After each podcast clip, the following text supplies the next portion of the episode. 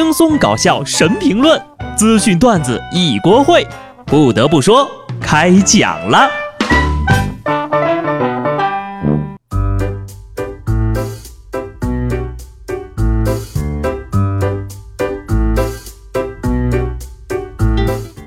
Hello，听众朋友们，大家好，这里是有趣的。不得不说，我是机智的小布。布嫂这两天呢，开始练车了，这个科目三了啊。上车的那天呢，他就塞给教练一千块钱，教练赶紧给他退回来，说：“不行不行，我们驾校有规定，不能收学员的红包，你快拿回去。”不嫂说：“教练，这不是红包，是提前给你的修车钱，多退少补。”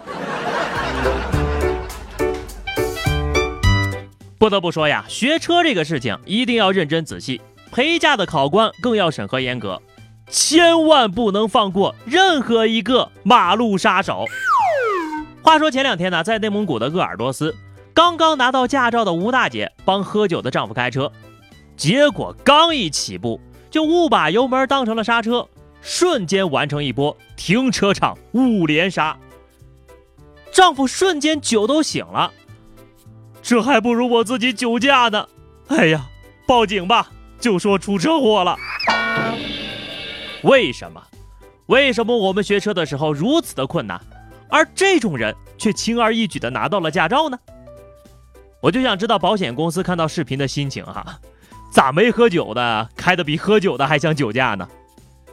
不过话说回来哈，这老公没着急没上火，表现还是要点个赞的，因为很多新手在开车的时候呢本身就很紧张，如果旁边的人这个时候再着急，就更容易出危险了。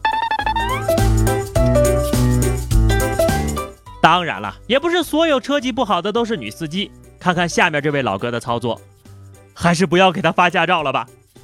前两天啊，南京一家驾校里，一个男学员练车的时候太紧张了，错把刹车当油门，当场用教练的车表演起了 ID 魔力转圈圈，转了足足两分钟才停下。教练就在那车屁股后面跟着跑啊，制止了下来。得亏没有人受伤。看到这位学员的操作，你这是要杀人灭口啊！这一招呢，绝对是自学成才啊，没有一个教练能教的。知道的是在考试，不知道的呀，还以为是在离地呢。对于这样的猛士，还是终生禁驾吧。虽然我自己的车技也不咋地啊，但我还是很想质问一下：你就算踩错了，也不至于两分钟才反应过来吧？这真的不是技巧成熟了？开小灶练漂移吗？如果说驾校学车的经历让我懂得了什么，那就是一定要遵守各项交通规则。学车太不容易了，一旦拿到证呢，绝对不能被吊销。可就这么简单的道理，有些人偏偏就是不懂。说湖南衡阳一男子酒后驾车遇到了检查，慌忙放下车就跑，并且纵身跳进了路边的水塘里。企图通过喝水来稀释血液中的酒精含量，听听，就这脑回路，那真是喝高了呀！当然了，这一套操作呢，并没有什么卵用。最终，这位老哥被行政拘留五天，罚款一千，并吊销其机动车驾照，五年内不得重考。你这一看就是科目一都没学好，酒驾逃逸罪，罪加一等。不用吹都知道没少喝呀，不仅脑洞开了，状态也达到了巅峰。把智商远远的甩在了后面。现在好了，你肚子里不光有酒，还有寄生虫了。就这种稀释方法是怎么合计的呢？真是人急了，什么沙雕法子都想得出来呀。很想采访一下当事人，几个菜呀喝成这样啊？还是说酒喝多了进脑子了？下面同样是一起喝酒上头的引发的惨案，说有四个好闺蜜啊，去年十月份的一块去吃火锅，饭后还约了仨朋友去唱歌，喝了五箱啤酒。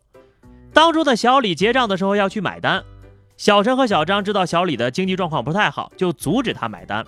过程当中呀，四个人是互相推搡、扇耳光、砸酒瓶，场面是一度失控。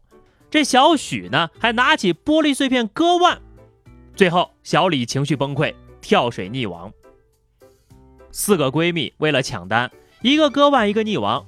这么年轻鲜活的一条生命，就因为一次酒后失态，因此葬送了。说起来啊，真的是太令人难过了。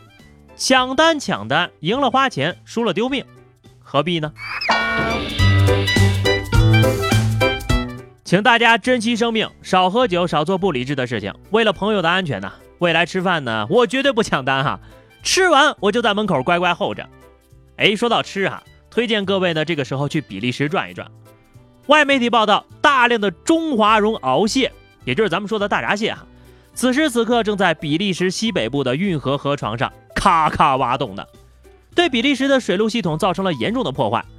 这些大闸蟹呢是跟着船从中国迁徙到欧洲的入侵物种，在当地没有天敌，繁衍非常的快，对环境的影响非常大呀。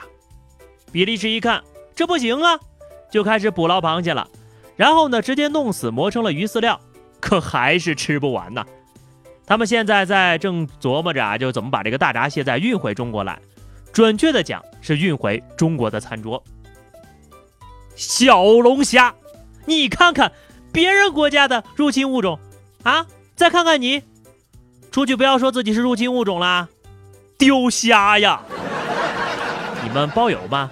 要不包就算了啊！你们比利时人又不是没有嘴，或者呢提供免签包机票酒店啊，然后呢你就说吧，要吃到几级濒危，我们愿意提供人道援助。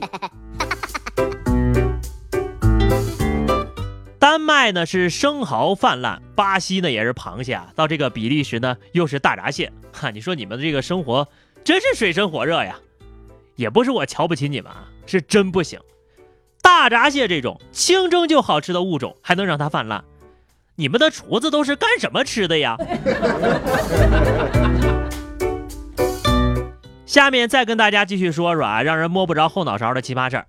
话说最近呢，南京警方接到了报警，说是发现了一处卖淫场所。这个时候呢，已经交易完的男子周某神秘兮兮地告诉民警：“是我让我哥们儿报的警。”而自己呢，是来替警方调查取证的。最终呀，这位周某和涉事的女子都受到了行政处罚。万万没想到，你还是警方的卧底呀！呵呵，真是一波神操作啊！翻脸不认人，过了河就拆桥，脱了裤子就啊，是吧？交易完了，你说自己是调查取证的，就你这机灵的小脑瓜小时候没少当班长吧？说到这儿啊，就还得提一下警察叔叔这个群体，他们太不容易了。前两天，宣城一男子跑到派出所，说他跟一女子有不正当的关系，但现在呢，女方想跟他分手，并且呢，说他破坏了女方的家庭，于是这老哥呀就去找警察。想让派出所出具一份他们是双方自愿的证明，这你就找错人了呀！你真要开这个情妇自愿证明，也不能找派出所呀，你得找情妇的老公。再不然呢，你就叫他们单位领导开证明吧，单位的布告栏上公示一下，起到广而告之的作用就可以了。你要是非要找警察的话，倒是可以做一个出轨的见证。以后呢，离婚呐，媳妇儿好分家产。不得不说，就这脑子呀，还能有情妇呢。找不着对象的各位，是不是应该自我反省一下呀？好的，以上就是本期节目的全部内容了。因为最近这个平台的软件升级啊，没有办法第一时间看到评论回复，所以我们这个话题呢，就暂且缓两天。